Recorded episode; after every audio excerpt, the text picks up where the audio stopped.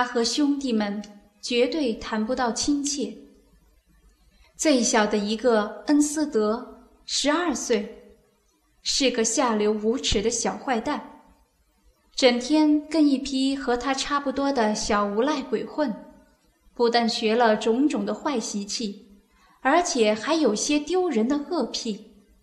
老师的克里斯托夫连想也没想到，而有天发觉了，不甚痛恨。至于洛陶夫。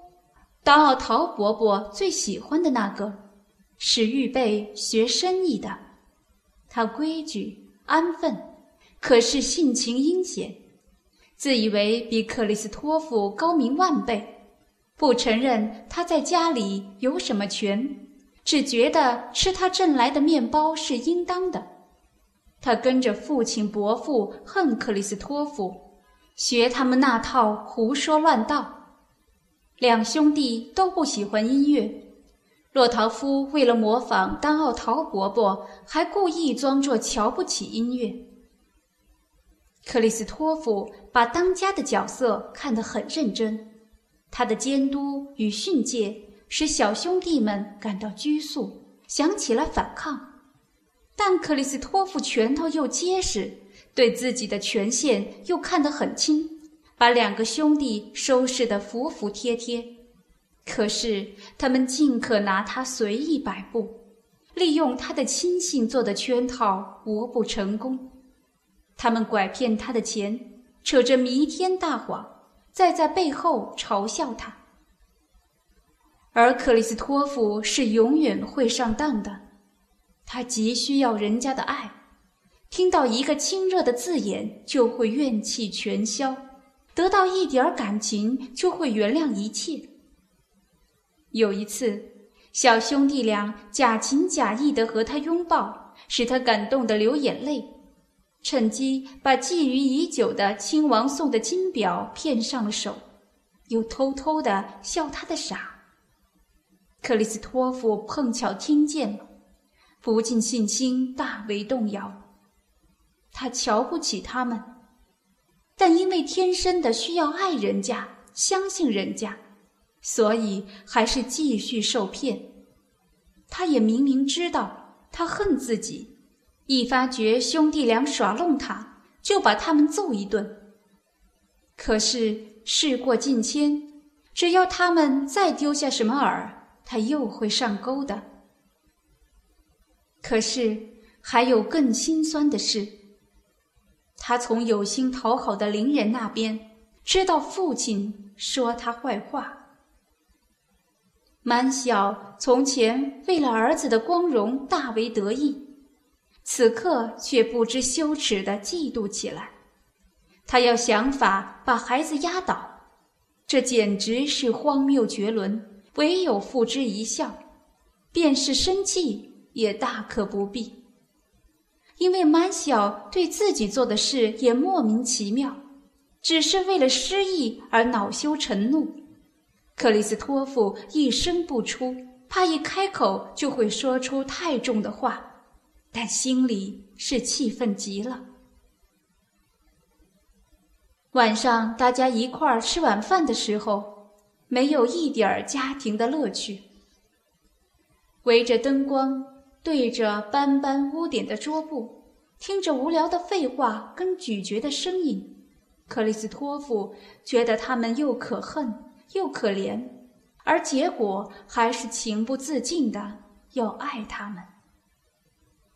他只跟好妈妈一个人还有些息息相通的感情，但路易莎和他一样，整天的辛苦，到晚上已经毫无精神。差不多一句话也不说，吃过晚饭，在椅子上补着袜子就打瞌睡了。而且她那种好心，使她对丈夫和三个孩子的感情不加区别，她一视同仁的爱他们。所以克里斯托夫不能把母亲当知己，虽然他急需要一个知己。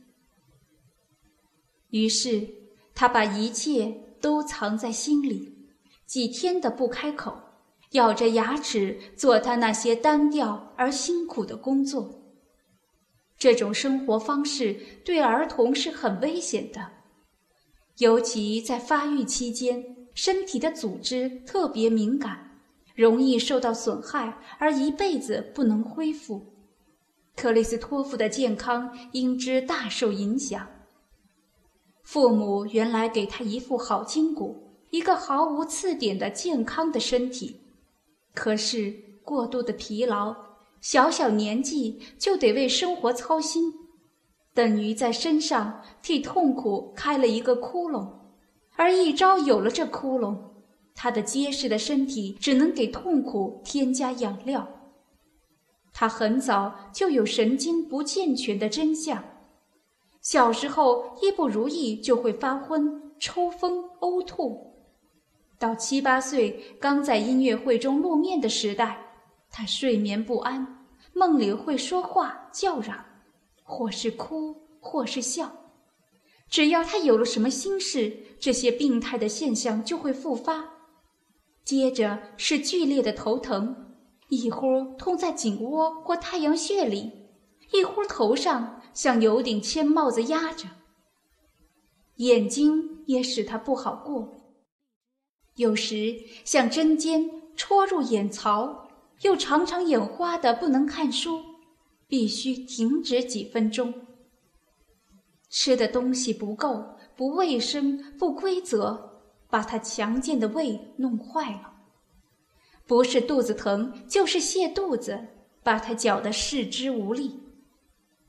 但是他最受不了的是心脏，他简直像发疯一般没有规律，忽而扑通扑通的在胸中乱跳，仿佛要爆裂了；忽而有气无力，好似要停下来。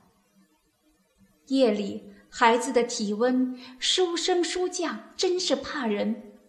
他能从高热度一变而为平泻的低温度。他一下子热得发烧，一下子冷得发抖，他闷死了，喉咙管打了结，有个盒子塞在那里，使他没法呼吸。当然，他慌张到极点，一方面不敢把这些感觉告诉父母，一方面却不断的加以分析。而精神越集中，病痛的程度就越加深，或者还创造出一些新的痛苦。他把知道的病名都轮流的加在自己的身上，以为眼睛快要瞎了，又因为走路的时候偶然发昏，便以为马上要倒下去死了。永远是这种夭折的恐怖缠绕他，压迫他。紧紧地跟着他。唉，要是他非死不可，至少不要现在就死，在他还没有胜利之前死。胜利，那个执着的念头，老在他的胸中燃烧，虽然他并没意识到。而他筋疲力尽、不甚厌恶的在人生的臭沟中挣扎的时候，也老是那个念头在支持他。那是一种迷茫而强烈的感觉，感觉到他将来的成就和现在的成就。现在的成就，难道就是这么一个神经质的？病态的，在乐队里拉着提琴和写些平庸的协奏曲的孩子吗？不是的，真正的他绝不是这样的一个孩子，那不过是个外表，是一天的面目，绝不是他的本体。而他的本体，跟他目前的面貌、目前的思想形式都不相干。这一点他知道的很清楚。只要照一照镜子，他就认不得自己。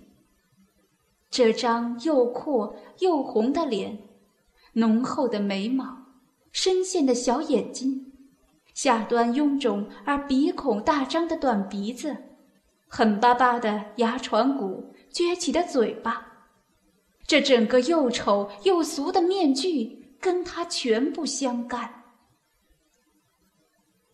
而他在自己的作品中也一样找不到自己。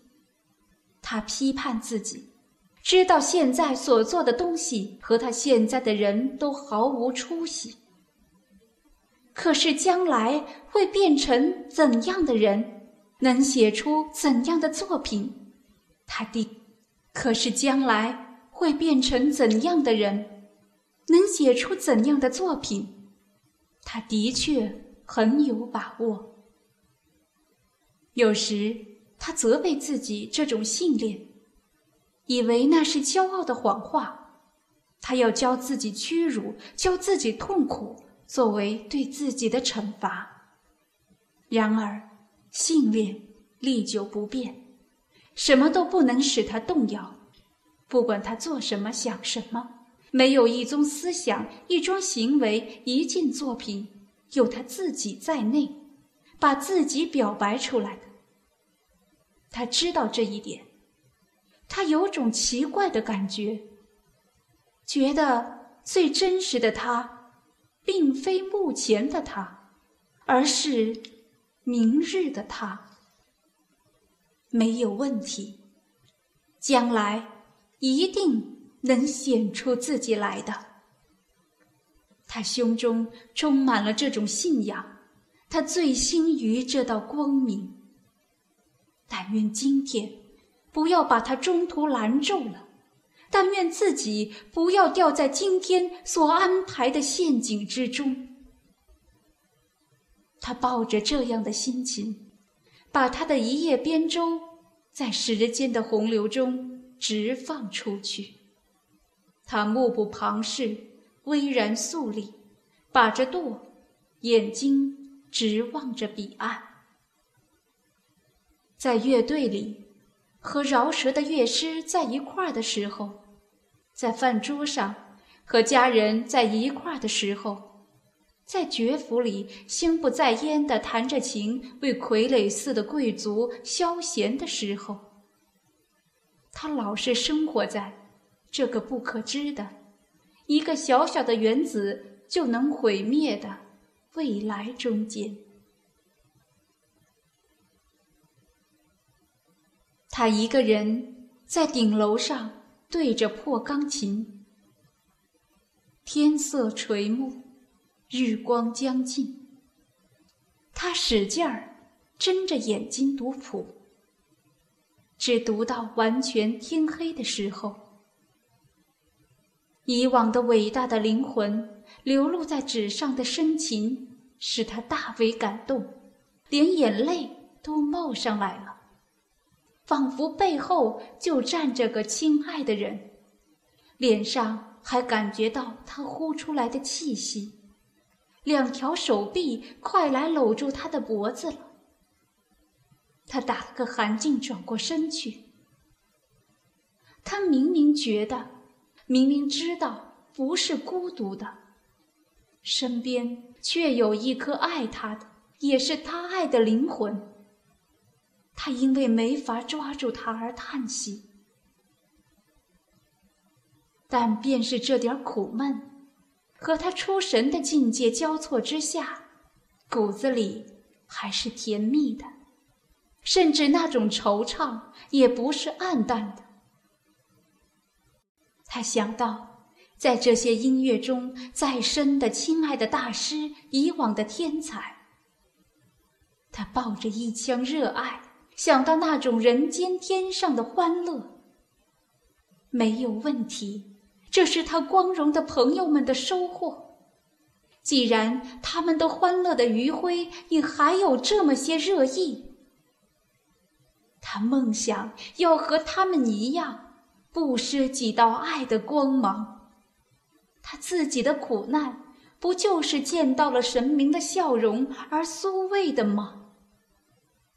将来得轮到他来做神明了，做个欢乐的中心，做个生命的太阳。可是等到有一天，他能和他心爱的人们并肩的时候，达到他奇目的一片光明的欢乐的时候。他又要感到幻灭了。